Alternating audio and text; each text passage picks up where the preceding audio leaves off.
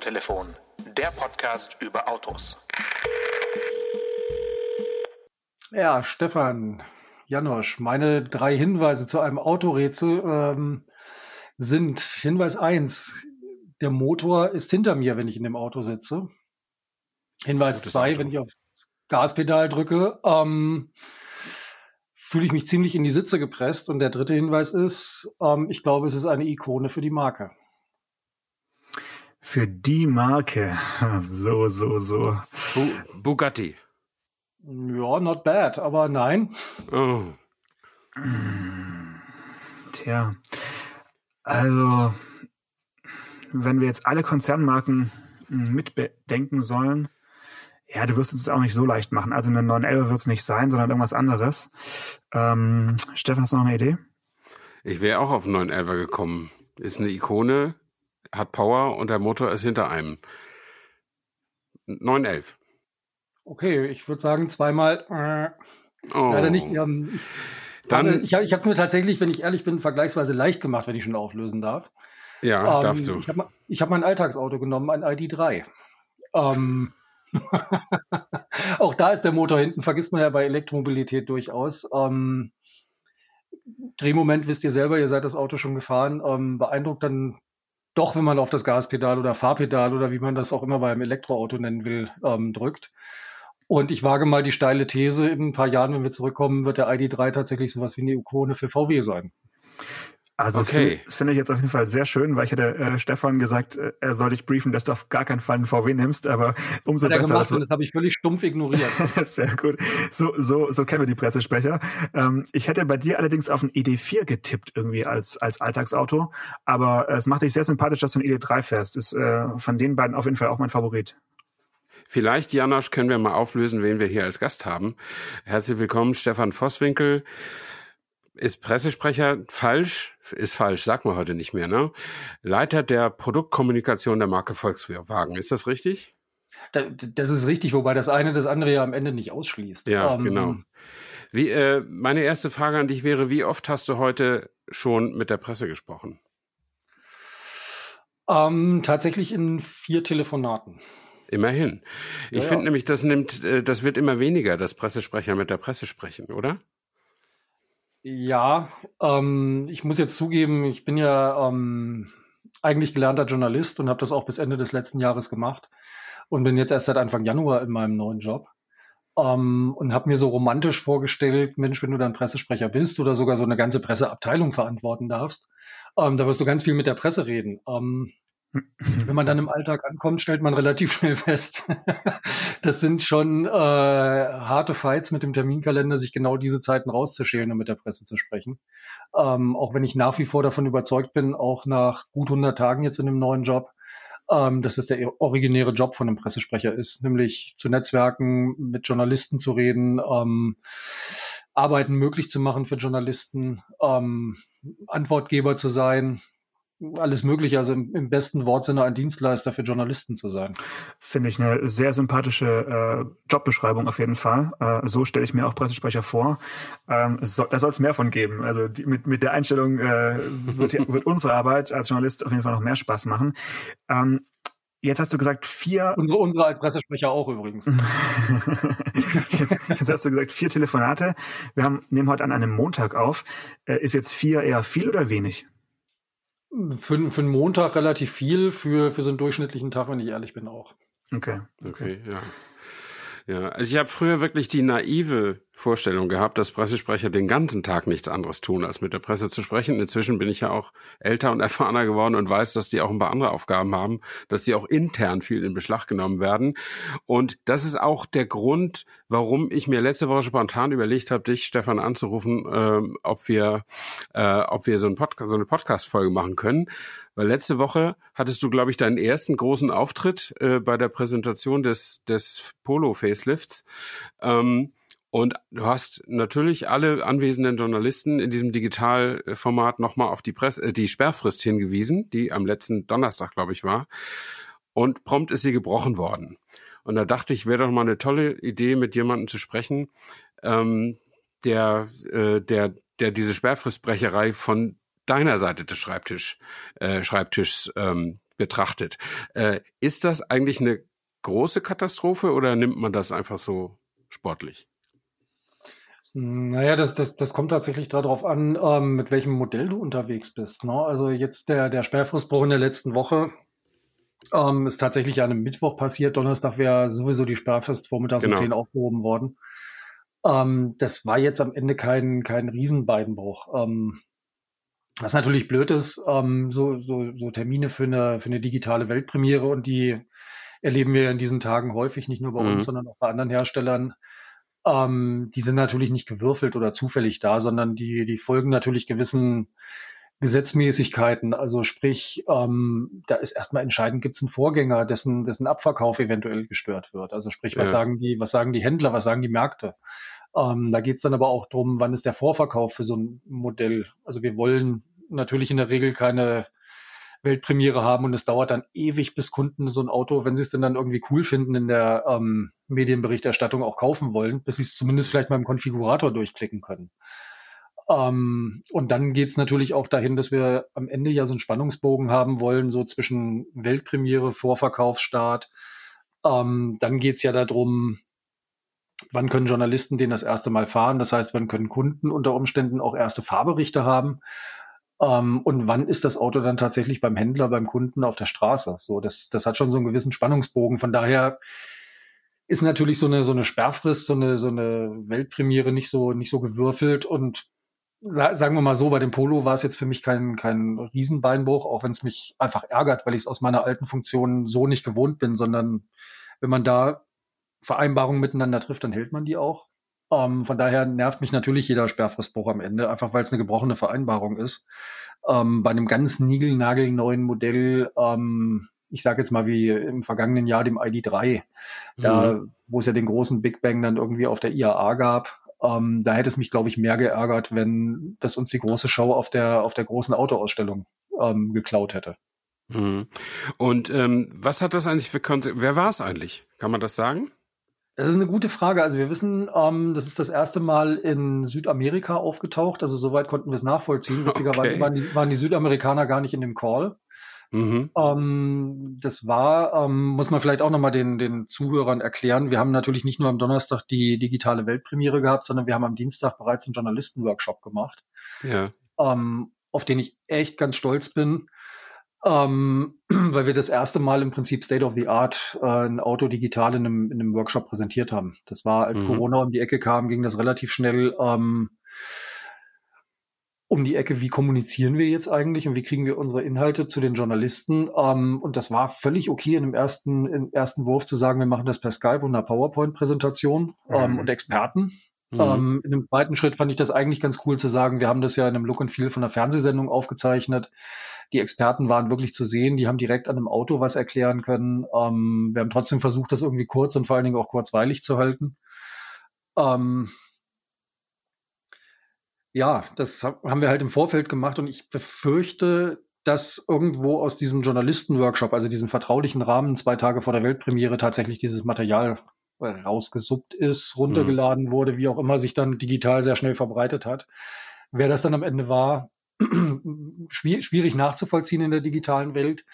Ähm, was wir dann allerdings gemacht haben, ähm, die deutschen Medien haben sich das dann logischerweise im Internet gesehen und sind auch auf ähm, dieses Material draufgesprungen und haben dann digital schon mal auch vor der Sperrfrist berichtet. Ja. Was sie ja durchaus dürfen, wenn sie Material aus dem Internet benutzen und nicht unseres. Ähm, was dann aber dazu geführt hat, dass wir an dem, an dem Mittwochnachmittag tatsächlich die Sperrfrist auch für alle aufgehoben haben. Genau, das habe ich ja, die Mail habe ich bekommen und deswegen habe ich mit dir Kontakt aufgenommen. Und wenn du jetzt aber, wenn also nicht rauszufinden ist, wer es war, dann gibt es natürlich auch für niemanden Konsequenzen, oder? Nee, in dem Fall, ähm, wie gesagt, wie soll, wie soll es Konsequenzen für jemanden ja. geben, den man nicht kennt, ne? Ja, also ich finde das ja, wir haben ja schon mal das Thema Sperrfristen hier, Janusz und ich im Podcast äh, behandelt, schon, das ist aber schon fast drei Jahre her oder schon mehr als drei Jahre her. Und ich habe damals, ich habe da nochmal reingehört, ich habe damals gesagt, zu den Sperrfristbrechern habe ich gesagt, hängt sie höher, äh, weil ich es als Kollege wirklich hasse, ähm, weil ich die Sperrfristen wirklich segens, als segensreich empfinde, weil jeder dieselbe Chance hat, in Ruhe einen in guten und interessanten Text zu schreiben und nicht irgendwie mit dem Notebook auf den Knien so ganz, ganz, ganz schnell die Hard Facts rauszuwerfen und sie irgendwo online zu stellen. Ähm, das liegt vielleicht an meiner altertümlichen, halbanalogen Arbeitsweise, das mag ja sein. Ähm, aber ich bin immer total sauer, wenn jemand die, diese Vereinbarung nicht einhält. Und dann stehst du da. Ich glaube, auch die digitalen Kollegen sind, sind heilfroh um Sperrfristen, weil auch die müssen ja entsprechend ähm, Texte vorbereiten, ja, genau. ähm, ein Template füllen und, und, und, damit das dann irgendwann ein digitaler Artikel wird. Und das, das sehe ich ganz ähnlich. Wir haben ja eben jetzt erst nochmal über die, über die Sicht eines Autoherstellers auf das Thema geredet. Das, das andere ist aber ja tatsächlich auch die andere Seite vom Schreibtisch. Natürlich sorgt eine Sperrfrist dafür, dass es eine gewisse Chancengleichheit gibt. Und unser Job als Pressestelle ist ja auch, ähm, bei unseren Journalisten dafür zu sorgen, ähm, dass da auch jeder mal der Erste ist. Also wir wissen mhm. gerade im Printgeschäft ähm, über die Titelgestaltung und welches Auto da drauf ist, ähm, das macht am Kiosk durchaus was und zwar relativ große Ausschläge. Mhm, ähm, ja, absolut. So, so, so, dass wir über das Jahr schon zusehen, dass wir tatsächlich all unseren Journalisten immer mal wieder auch die Möglichkeit geben, der Erste zu sein. Ähm, um das über das Jahr einfach zumindest aus mit dem, was, was wir an Handwerkszeug haben, das Ganze auszugleichen im, im Sinne einer Chancengleichheit. Und die Leidtragenden sind am Ende natürlich diejenigen, die sich brav an äh, solche Vereinbarungen halten. Ne? Mhm, ja. Mhm. Und ich finde auch gerade jetzt äh, zu Pandemiezeiten hat die Sperrfrist noch was viel Wichtigeres bekommen, weil man ja ganz oft Vorabtermine hat, die dann in kleinen Gruppen über mehrere Tage laufen und dann eben trotzdem am gleichen Tag äh, die Veröffentlichungen eben freigegeben sind. Und dann ist es egal, ob du in der ersten oder in der siebten Gruppe warst, wenn alle sieben Gruppen vor dem Termin liegen, haben eben alle die gleiche Chance, äh, das Material aufzubereiten und äh, zu veröffentlichen an dem Tag, an dem es eben freigegeben wird. Also ich denke, so wichtig wie zurzeit waren solche Sperrfristen eigentlich noch nie, weil bei einem Event, wo du irgendwie irgendwie 400 Leute in einem Raum versammelst, brauchst du noch keine Sperrfrist mehr, weil dann ist eben das Event und dann damit sind die Inhalte frei. Das ist mhm. momentan schon nochmal was ganz, ganz, ganz ja. Besonderes, denke ich. Ja. Sag mal, Stefan, du warst ja bis Ende letzten Jahres stellvertretender Chefredakteur bei Autobild und ähm, du musst doch in deinem Leben auch schon Sperrfristen gebrochen haben, oder? Mit, mit Absicht nicht, ähm, immer mit, mit Absicht. Aus Versehen? auf, der, auf, der, auf der Maus ausgerutscht. Ja, nee, ja, ja, Maus gerutscht ist mir tatsächlich nicht vorgekommen. Nee, nee, es gibt natürlich so Themen, wenn du sagst, du hast ähm, Autobild erscheint immer donnerstags ähm, und du hast Donnerstagmorgen um neun Uhr eine Sperrfrist liegen. Ähm, dann ist natürlich die Frage, was machst du? Kannst du an dem Tag schon mit dem, mit dem Heft rausgehen, wohl wissen, dass das wohl möglich morgens um sieben oder um acht schon irgendwo am Kiosk liegt? Ähm, ich habe das tatsächlich dann aber immer in Absprache mit den Autoherstellern gemacht und habe gesagt, hör mal, ich würde das Thema gerne machen und ich würde es auch gerne in diesem Heft machen, weil sonst bin ich eine Woche später als alle anderen. Ähm, bitte erlaube mir, diese Sperrfrist in Anführungszeichen zu brechen. Also sprich, ich möchte vielleicht zwei oder drei Stunden Vorsprung haben mit meinem Printprodukt. Und es hat auch erstaunlich oft erstaunlich gut funktioniert. Mhm. Okay. Und das heißt, es wird auch so weiterhin gehandhabt, dass man eben für große Printtitel durchaus solche ja, Grauzonen äh, abnickt dann. Also es ist dann aber schon vorher offiziell abgesprochen mit dem Hersteller, ne? Soll, sollte zumindest so sein, ja klar. Also das am, am Ende ist es ja immer eine Güterabwägung. Ne? Ähm, was kostet mich das, wenn ich einem Medium erlaube, die Sperrfrist in Anführungszeichen zu brechen? Auch gegenüber vielleicht dem, dem Feedback der, der anderen Journalisten, die das dann nicht durften ähm, versus Reichweite versus ähm, wie kriege ich, wie kriege ich meine Themen unter Umständen vielleicht in ein reichweitenstarkes Medium. Ne? Okay, ähm, ich weiß nicht, wie jetzt dein äh, Terminkalender aussieht in den nächsten, sagen wir mal, Wochen. Äh, wir haben uns im Vorgespräch halt überlegt, äh, wie sieht die nächste Weltpremiere aus bei Volkswagen. Ähm, ist wahrscheinlich eine digitale Weltpremiere. Ähm, wie viel zeitlichen Vorlauf hat denn da jetzt so deine Arbeit als, als Pressesprecher? Ich meine, wir, wir wissen ja, dass so äh, irgendwie Design Freeze ist irgendwann festgelegt und jeder weiß, wie das Auto aussehen wird oder zumindest ein kleiner Kreis in der Firma. Aber wann beginnt jetzt so für dich äh, die Arbeit, um so eine digitale Weltpremiere zu planen? Wie viele Wochen vorher? Das ist eine spannende Frage. Ähm, also ja, ich habe eine, eine, Weltpremiere vor der Brust oder wir haben eine Weltpremiere vor der Brust. Ähm, wir haben jetzt Montag in zwei Tagen abends um 17 Uhr wird der, der ID4 GTX, die, die Performance-Variante von dem ID4 vorgestellt. Und ja, es wird digital sein. Ähm, da war tatsächlich, als ich im Januar gekommen bin, schon relativ viel durch den Bahnhof ähm, zu dieser Weltpremiere. Ähm, das heißt, die ganzen Kernbotschaften lagen natürlich fest. Also was soll dieses Auto eigentlich sein in seiner, in seiner Aussage gegenüber, gegenüber Journalisten oder gegenüber der Öffentlichkeit? Da war natürlich auch schon ähm, ein Konzept für diese Weltpremiere ähm, nicht nur gebrieft, sondern tats tatsächlich auch schon gescriptet und weitestgehend freigegeben. Und da waren im Prinzip auch weitestgehend die Rahmenbedingungen für diese Weltpremiere ähm, definiert. Das heißt, wo wollen wir das machen, wie wollen wir das machen? Wir haben dann noch eins getan, ähm, Ende Januar, die, die Weltpremiere hätte eigentlich sein sollen im März und haben gesagt, Mensch, das ist echt eine spektakuläre Inszenierung, die wir da machen. Ähm, wir würden das gerne mit Journalisten vor Ort machen. Wir verschieben das mal auf Ende April. Ähm, das war, war im Januar aus der Sichtweise, dass wir dachten, oh, mal gucken, was das Impfen macht, mit, ähm, mhm. mal, mal gucken, was die Inzidenzwerte in Deutschland machen. Ähm, wir, wir hoffen da einfach mal drauf, ähm, dass da Dinge so passieren, dass sich unser Leben wieder ein Stück weit normalisiert. Jetzt wissen wir alle im Rückspiegel, da kam die dritte Welle. Ähm, aus dem Lockdown, den wir im Dezember bekommen haben, sind wir bisher, bis heute noch nicht rausgekommen, was halt bedeutet, ja, es ist eine digitale Weltpremiere geworden. Trotz der Verschiebung. Ähm, und ja, wir reden jetzt natürlich weiter über ähm, weitere Weltpremieren über dieses Jahr verteilt, teilweise kleinere, weil es ähm, neue Antriebsvarianten sind von, von bekannten Modellen, teilweise aber auch zumindest noch ein Modell, wo wir sagen, das ist neu.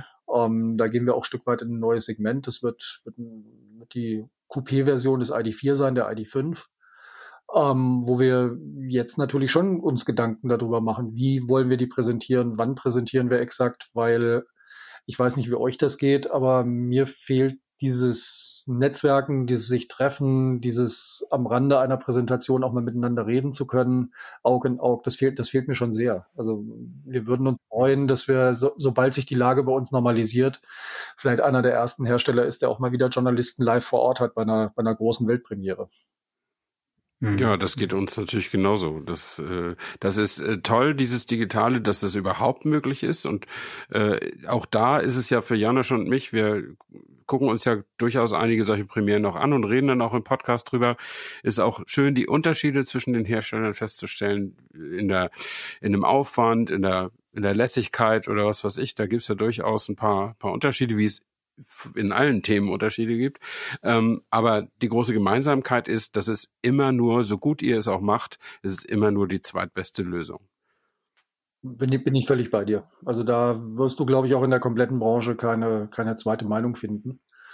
Ähm, wobei man schon so ein bisschen, habe ich so das Gefühl, wahrscheinlich in Zukunft in so eine hybride Variante rutschen wird, dass man, dass man vielleicht sagt, ähm, wenn du vielleicht einen Facelift hast, ähm, ja. Du früher sicherlich zu einer Präsenzveranstaltung eingeladen hättest, ähm, im Sinne von Arbeitseffizienz und wir fliegen vielleicht nicht mehr für eine neue Schraube irgendwie um den halben Globus. Ja, ähm, ja. Könnte ich mir vorstellen, dass sowas vielleicht in Zukunft auch digital stattfindet und das ist auch völlig in Ordnung. Und mhm. dass man das aber kombiniert wirklich mit Highlight-Punkten über das Jahr, wo man einfach sieht, man sieht sich regelmäßig und, und kann netzwerken und ein Auto ist ja und das sage ich jetzt nicht nur als Pressesprecher, sondern wirklich als, als Autofan, als Auto-Nerd, als ja, Petrolhead trifft es nicht ganz, weil ich mittlerweile ja sehr Electric fahre, aber ähm, mir, mir, macht einfach Autofahren Spaß, egal welcher mhm. Antrieb da drin steckt. Ähm, ein Auto ist ja, ein, ist ja wirklich ein haptisches Produkt. Also das über, über Bilder oder vielleicht auch über einen Film, wo ein Auto in einem, in einem TV-Studio steht, ein Auto kennenzulernen, das, das funktioniert nicht. Das wäre ja so, als wenn ein Gastrotester ähm, sich den Film über eine Suppe anguckt und nachher sagen soll, wie sie schmeckt. Mhm. Ähm, nee. das, das funktioniert nicht. Ein Auto muss man ansehen, ein Auto muss man anfühlen, da muss man sich reinsetzen, ähm, da muss man innen drin auch mal riechen. Ähm, also das ist ein höchst haptisches Produkt und das funktioniert am Ende halt wirklich nur, wenn du es live sehen kannst. Ne? Wie ähm, siehst du denn die, die Automessen? Wir haben äh, letzte Woche kurz ein bisschen über äh, Shanghai gesprochen. Ähm, wie war das jetzt für euch äh, als, als Volkswagen? Wart ihr da mit involviert oder hat das, haben das quasi die chinesischen Kollegen alleine ge, gewuppt und gab es dann da zum ersten Mal wieder sowas wie Kontakt mit Journalisten, auch wenn es jetzt vielleicht keine Deutschen waren? Also, also für uns tatsächlich aus, aus Deutschland, aus der Zentrale in Wolfsburg gar nicht. Das haben komplett die Kollegen in China vor Ort gemacht.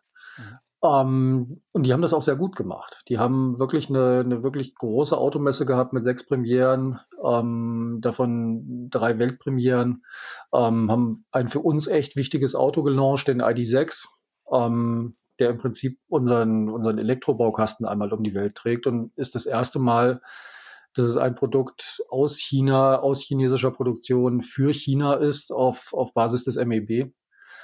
Ähm, wir haben am Ende das gemacht, was bei Corona halt möglich wäre. In früheren Zeiten wären wir halt mit ein paar Journalisten rübergeflogen, um da auch wirklich Messeluft zu schnuppern, um ähm, diesen für uns ja manchmal doch noch bisschen fremden Automarkt ähm, wirklich aufsammeln zu können. Wir haben das diesmal so gemacht, dass wir tatsächlich von den chinesischen Kollegen Material bekommen haben. Wir haben ähm, logischerweise bei uns in der Entwicklung ID6 gehabt. Die haben wir ein paar Journalisten vorab ähm, tatsächlich mal zeigen können unter Geheimhaltung. Die Sperrfrist hat übrigens funktioniert. ähm, das wäre aber auch richtig. Das, das, was würde denn dann passieren, wenn, wenn so eine Sperrfrist gebrochen würde? Käme der dann wenigstens auf die schwarze Liste? Blitz und Donner, Stefan, Blitz und Donner. Ja, ich, ich bin ja nicht so ein, so ein, so ein Blitz- und Donner-Typ, ähm, so, so ganz grundlegend äh, in eigentlich allen Bereichen meines Lebens. Ähm, das wäre aber schon wahrscheinlich wirklich mit einem mit einem ernsten Gespräch gelaufen und sicherlich äh, nicht einer bevorzugten Einladung zum nächsten Sperrfristthema. Sagen wir mal vorsichtig so. Na, nee, gut. Und was wir noch ganz gut hinbekommen haben, weil wir haben von, von einigen Journalisten gehört, Mensch, für unsere Kunden, das waren hauptsächlich Journalisten, die die Nachrichtenagenturen ähm, beliefern, die sagen, Mensch, für uns ist das so essentiell vor Ort zu sein, das ist echt eine Katastrophe. Mhm. Und da haben wir das dann zumindest so gemacht, dass wir unseren ähm, China-Chef, den Stefan Wöllenstein, gebeten haben, für die, für die deutschen und für die europäischen Journalisten zumindest einmal über den Stand zu gehen und sie zu so einem kleinen Walkaround äh, mitzunehmen, wo er einfach gezeigt hat, wie sieht's bei uns auf dem Stand aus, welche Autos stehen da, ähm, Warum sind die so wichtig? Was sind die Weltpremieren? Wie sieht der chinesische Markt gerade aus? Also all das, was man vielleicht vor Ort auch in einem, in einem kurzen Gespräch mit ihm vielleicht erfahren hätte. Ähm, und das haben wir tatsächlich den deutschen und europäischen Journalisten dann ähm, zur Verfügung gestellt, diesen, diesen, diesen Messestand zu besuchen, ähm, auch wenn es nur virtuell war. Mhm. mhm. Rechnest du mit einer äh, Messe-Renaissance, wenn äh, wir die Pandemie im Griff haben? Das ist eine spannende Frage. Also wir erleben ja seit Jahren eigentlich Artikel über den, den Niedergang der Automessen. Ähm, und tatsächlich gehen sie nicht nieder. Ne? Ähm, da, da Siehst du das wirklich so? Also ich, ich sehe also zum nee, Beispiel also noch nicht, dass wir München dieses Jahr wirklich sehen. Und ich sehe auch nicht, dass wir Genf nächstes Jahr sehen. Also oder? Ja, wo, wobei, die Frage, wobei, wobei die Frage ist, wenn wir es nicht sehen sollten, woran das dann tatsächlich liegt. Ne? Also liegt es dann ähm, daran, dass kein Interesse mehr an der Automesse ist oder liegt es daran, ähm, dass die Pandemie uns nach wie vor noch im Griff hat? Mhm. Mhm. Ähm, ich, ich meinte auch eher mittelfristig. Also ich meine jetzt nicht dieses oder nächstes Jahr, sondern äh, genau, also die, die Messe wurde ja schon vor äh, Corona irgendwie für äh, aussterbend erklärt, aber ich habe das Gefühl, das äh, könnte wieder irgendwie nochmal umschwenken, zumindest äh, punktuell. Äh, vielleicht nicht alle äh, rund um den Globus überall hin, aber so ein paar könnte es vielleicht doch bald wieder geben, denke ich mal. Also ich, ich kann das ja am Ende nur aus VW-Sicht sagen. Ich weiß nicht, was die, was die Wettbewerber machen, aber ich habe so das mhm. Gefühl, in, wenn man, wenn man dieses, diesen Namen Volkswagen einmal ernst nimmt, ähm, bedeutet das ja, dass, dass wir eine nahbare Marke sein müssen. Ähm, nah an den Menschen, ähm, hoffentlich mit dem Produkt immer nah an dem, was sie an, als Produkt haben wollen, ähm, nah in ihrem Leben. Und es bedeutet aber auch, dass wir unter Umständen über Messeformate nah an ihren Alltag rankommen und da greifbarer sind. Ähm, das schaffst du virtuell natürlich nicht, das schaffst du auch über Tech-Formate wie eine CES nicht. Ähm, sondern das schaffst du, wenn man sich Genf anguckt, beispielsweise ist eine der größten Verkaufsmessen, wo wirklich live vom Stand ähm, Kaufverträge unterschrieben werden, weil da ähm, wirklich Käufer hinfahren, sich Autos angucken und sagen, den finde ich cool, den will ich haben. Mhm. Ähm, von daher, ähm, ich, ich kenne die Tendenzen in der Branche, dass man tatsächlich alles auf den Prüfstand stellt. Ich bin allerdings auch ein Riesenfreund davon, diesen, diesen Automessen durchaus eine Chance zu geben, zumindest wenn man als Volkswagen sagt, wir bauen Autos für die Menschen und deswegen wollen wir auch den Menschen nahe sein.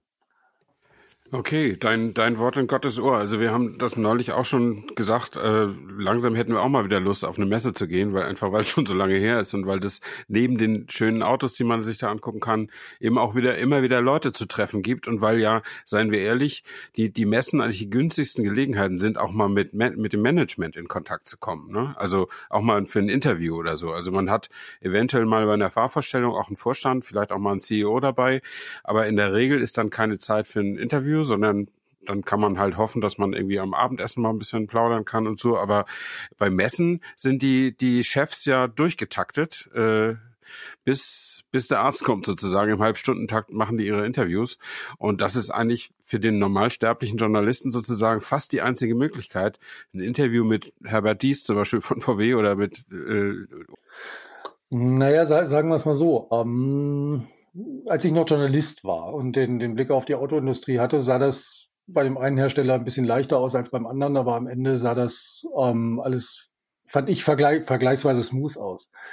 Jetzt habe ich tatsächlich nach über 100 Tagen irgendwie auch mal den Einblick in, in so ein Unternehmen wie Volkswagen, muss ehrlich sagen, ähm, die, die Arbeitsbelastung ist schon enorm, vor allen Dingen von Vorständen. Ähm, da eine Lücke im Terminkalender zu bekommen, ähm, ist schon ja, tatsächlich, ja. ähm, also die Wahrnehmung ist richtig, das ist wirklich tatsächlich sportlich und zwar nicht, weil, weil der Vorstand nicht mit, mit Journalisten reden will, ähm, sondern natürlich reden wir alle gerne über das, was wir machen, ähm, weil das erfüllt ja in der Regel keinen Selbstzweck, sondern ähm, dient ja etwas und darüber zu reden hilft ja durchaus. Und unsere, unsere Vorstände bei, bei Volkswagen sind auch tatsächlich so, wie ich sie bis jetzt alle miteinander wahrgenommen haben, die, die, die haben Lust auf Interviews, die haben Lust darüber zu reden, was sie machen, was sie beschäftigt, was sie vorantreiben, was schon gut funktioniert hat. Sie reden natürlich auch darüber, was vielleicht manchmal nicht so gut funktioniert hat. Ähm, das ist allerdings bei der, bei dem Arbeitspensum und bei der Taktung, die gerade da in den Vorstandsbereichen ähm, vorherrscht, schon sportlich da wirklich eine Lücke zu finden. Ne? Mhm, mh. Apropos, apropos Taktung, ist das bei dir eigentlich auch so? Ich hörte das neulich aus einem anderen Unternehmen. Äh, da sprach ich, telefonierte ich gerade mal mit jemandem aus der Presseabteilung und dann kamen wir auch so zu dem Thema, äh, der eigentliche Job ist doch mit der Presse zu sprechen. Und dann sagte die Kollegin, ja, das ist seit der Pandemie eigentlich noch schlechter geworden, weil äh, man jetzt für interne Meetings und Konferenzen keine Räume mehr buchen muss. Also ist der Arbeitstag halbstündlich durchgetaktet mit Zoom, Teams oder sonstigen Konferenzen, weil es einfach niemand mehr sagen kann, tut mir leid, wir können uns nicht treffen, weil kein Raum zur Verfügung steht. Äh, und deswegen kommen sie jetzt noch weniger dazu, äh, mit der Presse zu sprechen. Ist das bei VW auch so? Seid ihr permanent im Zoom-Meeting oder wie läuft's? Ja, also sagen wir so, ich habe jetzt auf der anderen Seite des Schreibtisches schon, schon deutlich mehr Meetings, als ich sie vorher hatte. Ähm, allerdings ist die Situation auch nur so, so begrenzt vergleichbar, weil ähm, zu meinen Autobildzeiten wir ja physisch noch im, im Büro zusammengesessen haben. Mhm. Ähm, was sicherlich ganz grundlegend gilt, ist, ähm, und das habe ich auch noch in meinem alten Job kennengelernt, in dem Augenblick, wo du dezentral in einem, in einem mobilen Office arbeitest, ähm, entfällt halt alles, was du sonst in einer Redaktion hast. Und ihr kennt das ja. Dieses ganze Thema, ich rufe mal was über den Flur, ich rufe mal was in ein Büro rein, ich treffe einen Kollegen auf dem Flur und sage, Mensch, ich habe da eine Idee und der sagt, bah, ähm, also Dinge, die sich entwickeln. Mhm. Ähm, das ist digital natürlich weitestgehend nicht möglich. Du sitzt halt in deinem eigenen Büro und zwar alleine. Und dein, dein einziger Kontakt zu deinen Kollegen, zum Team, ähm, ist halt eine digitale Leitung über, ob das jetzt Telefon ist, ob das Zoom ist, ob das Teams ist, ob das Skype ist. Mit anderen Worten, also ich merke das auch gerade bei mir, ich habe ein relativ großes Team in der Produktkommunikation. Ähm, dieses Zurufen funktioniert nicht, sondern du musst halt auch in der Führung eines, eines solchen Teams ähm, gut aufpassen, wie kanalisierst du irgendwelche Informationen. Und das mündet halt häufig darin, dass du dich dann doch in irgendwelchen Meetingräumen triffst, die virtuell, um Dinge abzusprechen, die sonst früher über den Flur völlig selbstverständlich gewesen wären. Also man, man muss eigentlich viel mehr aktiv rauskitzeln, weil eben es nicht so ähm, sich, sich irgendwo organisch entwickeln kann. Also das stelle ich mir schon auch so vor, ja, klar. Ja. Ja, ich meine, wir, wir freien Journalisten sind ja quasi permanent im Homeoffice. Äh, da ist das, äh, aber ich kenne das, kann mich ja auch noch gut daran erinnern, in der Redaktion zu sein. Das ist in der Tat so, dass diese, diese typische menschliche Kommunikation oder eben auch, ich fand zum Beispiel Redaktionskonferenzen in einer ganz normalen Zeitung, also jetzt nicht Autobild oder so, sondern in der Welt, wo ich gearbeitet habe, äh, fand ich großartig, weil, weil da so viele Leute aus verschiedenen Fakultäten sich trafen und ihre Themen vortrugen. Und da kriegte man immer auch mal eine kleine Inspiration für seine eigene Arbeit von ganz anderer Ecke, ja. Äh, aus dem Wissenschaftsressort oder aus dem Politikressort oder wie auch immer. Äh, fand ich immer ganz, ganz wunderbar. Und das würde ich auch sehr, sehr vermissen, wenn, wenn ich jetzt noch in so einer Redaktion wäre. Ähm, und ich meine, als Freier ist es, ist es fast egal. Äh, da vermisse ich einfach nur die Termine. Hm. Ja, das sind halt die Termine sind ja im Prinzip der der Flurfunk, ne? Also die die gemeinsame An- und Abreise genau. und äh, irgendwie die die Aktion rund rund um das eigentliche Autofahren, ähm, wo man dann noch eben vielleicht Geschichten besprechen kann oder Ideen austauschen kann. Ja, okay. Ja, ähm, Du hast äh, vorhin ja schon äh, uns auf die falsche Fährte gelockt mit dem ID3. Ähm, da würde ich ganz gerne auch mal kurz einhaken du hast, hast gesagt, das ist dein Alltagsauto.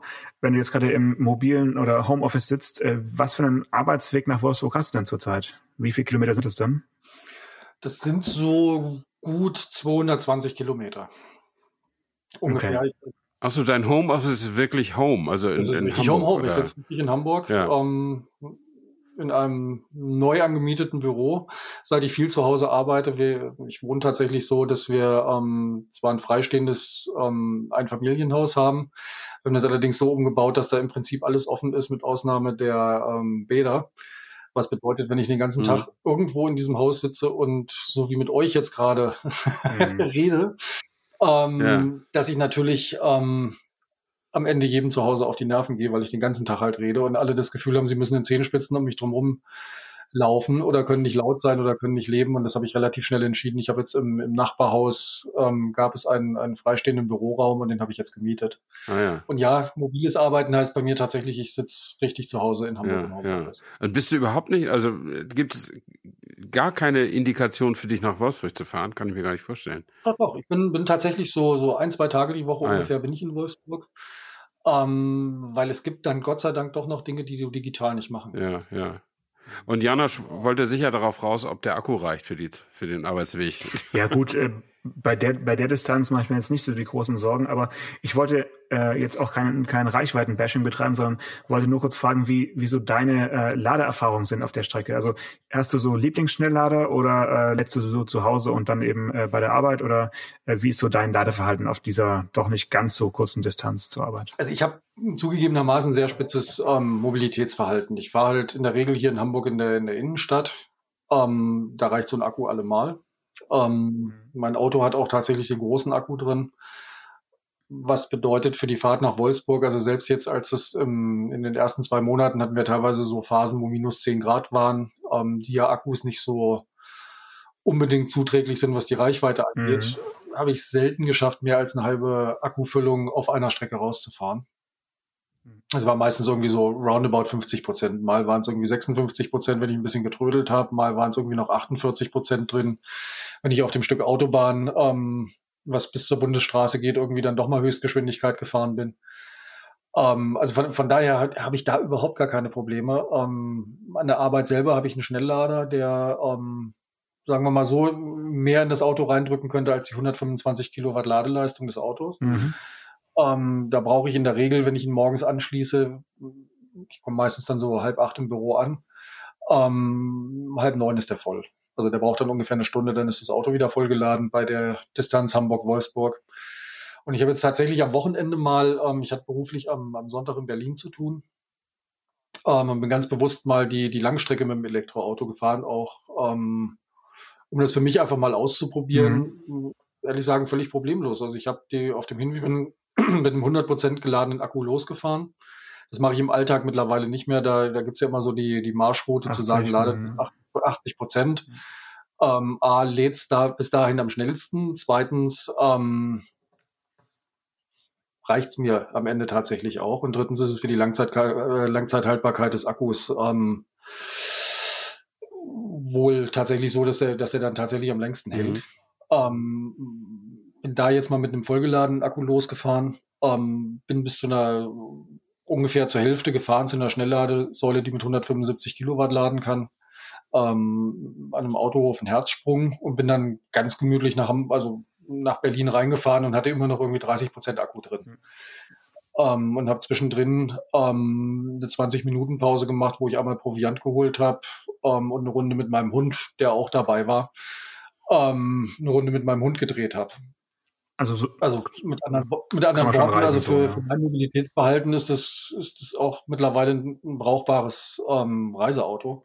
Liegt aber auch sicherlich daran, dass ich selbst mit einem Diesel, der 1000 Kilometer am Stück fahren könnte, nicht 1000 Kilometer fahren würde, ähm, weil ich eine Pause zwischendurch mache. Hm, hm. Wenn wir jetzt in äh, fünf Jahren nochmal telefonieren und äh, eine weitere Folge aufnehmen, was meinst du, was für ein Auto du dann fahren wirst? Das ist dann 2026 und ich weiß, worauf du hinaus willst. Ähm, ich, ich, drücke mir selber alle Daumen, dass ähm, unser Projekt Trinity bis dahin ähm, tatsächlich Realität geworden ist und ich ähm, hoffentlich ein Trinity fahre. Okay, sehr gut. Jetzt, jetzt habe ich ja bekanntermaßen ein Herz für Kleinwagen. Ich weiß nicht, ob du auch eins dafür hast, aber ähm, das ist eine Frage, die auch von, von Hörern irgendwie kam. Wie schaut's denn aus mit äh, Autos unterhalb des ID3? Äh, da wurde ja wild spekuliert in den letzten Monaten, äh, Schrägstrich Jahren. Äh, Gibt es da irgendwie einen aktuellen Stand, den du heute verraten kannst, wie ID1 oder ID2 oder wie auch immer er dann heißen wird, ähm, wie lange man da noch warten muss? Und das haben wir tatsächlich schon erzählt. Also ähm, ja, wir, wir demokratisieren auch das Elektroauto weiter und ja, es soll einen echten Volkswagen, da sind wir wieder beim Namen ähm, und dass wir den wirklich ernst nehmen, unterhalb des ID3 mhm. geben und den haben wir auf 2025 ähm, entgegen erster Planungen vorgezogen. Ach cool. Hier in meinem ähm, Skript steht, kommt er erst 23 oder erst 24, aber dann kommt er schon 25. Ist okay. Ja, ja so, so, schnell, so schnell sind wir nicht. Wir haben allerdings ähm, der, der Fairness halber auch, wir haben tatsächlich jetzt einen Fahrplan, wo wir sagen, wir ähm, stellen jedes Jahr bis 2026 ein Elektroauto vor. Das wird, wie gesagt, dieses Jahr der, der ID5 sein, ähm, über den wir anfangs schon mal geredet haben. Das wird im kommenden Jahr die Serienversion des ID Bus sein. Mhm. Ähm, also der, der mhm. Uli mhm. mhm. kommt, kommt wieder. Ähm, wir werden 2023, ähm, auch darüber haben wir schon geredet, den Aero B haben, ähm, den wir als Studie Vision beziehungsweise Space Vision schon mal skizziert haben, wie er aussehen kann. Ähm, wie gesagt, es wird 25 wird das der, das kleine Elektroauto unterhalb des ID3 sein und 26, wie angekündigt, dann der Trinity. Dann hast du zumindest, wird dir die Arbeit nicht ausgehen. Und äh, jetzt geht uns aber langsam ein bisschen die Zeit aus. Wir haben ja schon über deine Arbeitstaktung gesprochen. Ähm, wir haben jetzt, glaube ich, noch vier oder fünf Minuten, bis Stefan Vosswinkel in den nächsten Telefontermin, wie ich annehme, muss. Ähm, und Janosch, äh, dir gebe ich gerne die letzte Frage, weil du hast auf Instagram unsere Hörer befragt, äh, was die vielleicht noch wissen wollen. Ja, das waren jetzt schon sehr detailreiche Fragen in Richtung Elektromobilität. Ähm, ich weiß es nicht, ob ich äh, dich, Stefan, damit äh, noch be belangen will, so auf, auf den letzten Metern. Äh, vielleicht kannst du uns ja noch einen Ansprechpartner ähm, raussuchen für die nächsten Wochen, dass wir mal eine Folge machen können, so zum Thema äh, ja, Elektromobilität, äh, wie ist der Stand der Dinge und wie schaut es auch mit der Ladeinfrastruktur aus, weil das war eine Frage, die wirklich häufiger kam, ähm, ob eben Volkswagen, der Name sagt es ja, du hast es auch schon jetzt mehrmals gesagt, ob das auch irgendwann eine Volksladeinfrastruktur äh, ja, beinhaltet und das Laden genauso leicht sein wird, wie ein ID3 ähm, zu, zu fahren. Ähm, ich weiß nicht, ob du da uns jemand empfehlen kannst irgendwann. Ja, auf jeden Fall. Also ähm, was mich sehr erstaunt hat, ähm, dieses Thema Elektromobilität ist tatsächlich bei Volkswagen kein Feigenblatt, sondern wird mit voller Überzeugung gelebt. Ähm, was bedeutet, da sind wirklich unfassbar viele Menschen in diesem Unternehmen, die sich in einer unfassbaren Tiefe mit diesem Thema beschäftigen. Ähm, da haben wir natürlich Ansprechpartner zu. Ähm, und da hole ich auch gerne einen bei euch vor, ähm, vor das Mikrofon. Ich habe da auch schon tatsächlich eine Kollegin, die, die dieses Thema ähm, nicht nur als Job hat, sondern wirklich lebt, ähm, mit Leib und Seele im Kopf. Die werde ich tatsächlich fragen, ob sie Lust hat, ähm, mit euch eine Folge des, des Autotelefons aufzunehmen. Und zur Ladeinfrastruktur eins kann ich da nur sagen, wir hatten vor ein paar Wochen einen Battery Day, mhm. wo wir auch ein bisschen über Ladeinfrastruktur geredet haben. Ähm, und da haben wir schon gesagt, wir gehen zum Teil mit Volkswagen, ähm, mit externen Partnern in, in ein Ladenetz rein, wo wir zum Beispiel mit äh, BP ähm, ein Schnellladenetz auch äh, innerstädtisch aufbauen werden. Ähm, ähnliche Kooperationen gibt es in Spanien. Ähm, mit anderen Worten, ja, ähm, auch in Ladeinfrastruktur werden wir investieren, weil das gehört, glaube ich, schon dazu, wenn du dein Geschäft mit Elektroautos machen willst, dass du das Ganze holistisch siehst. Ne? Ganzheitlich, um es auf Deutsch zu formulieren. Ähm, oh, wenn man Deutsch sagen mag, genau. Und äh, wenn, wenn ihr mir dieses Schlusswort gestattet, äh, ich finde es ganz toll, dass jetzt die untergegangene Tankstellenmarke BP wieder als äh, Stromladelieferant sozusagen hier zu Worte kommt. Äh, das finde ich. Freu dich nicht so früh. In Deutschland ist Aval beispielsweise eine BP-Tochter. Das wird vermutlich auf dem deutschen Markt vielleicht eine BP. Äh, eine Ach so, okay. Ich dachte, die Marke kommt wieder, weil ich mochte immer diese grün-gelbe Design. Sehr schön. Ja, äh, Stefan, äh, vielen Dank für deine Zeit. Äh, es war schön, mit, mit Hamburg zu telefonieren. Ich, ich danke dir ganz herzlich. Und ähm, ja, wir freuen uns auf das nächste Telefonat mit dir. Ich hoffe nicht erst in fünf Jahren. Ja, das hoffe ich auch. Vielen Dank für ähm, das Angebot, mit euch reden zu dürfen und vor allen Dingen für das angenehme Gespräch. Das hat echt Spaß gemacht. Okay, das war der Plan. Danke. Danke dir. Ciao. Autotelefon, der Podcast über Autos. Mit Stefan Anker und Paul Janosch Ersing.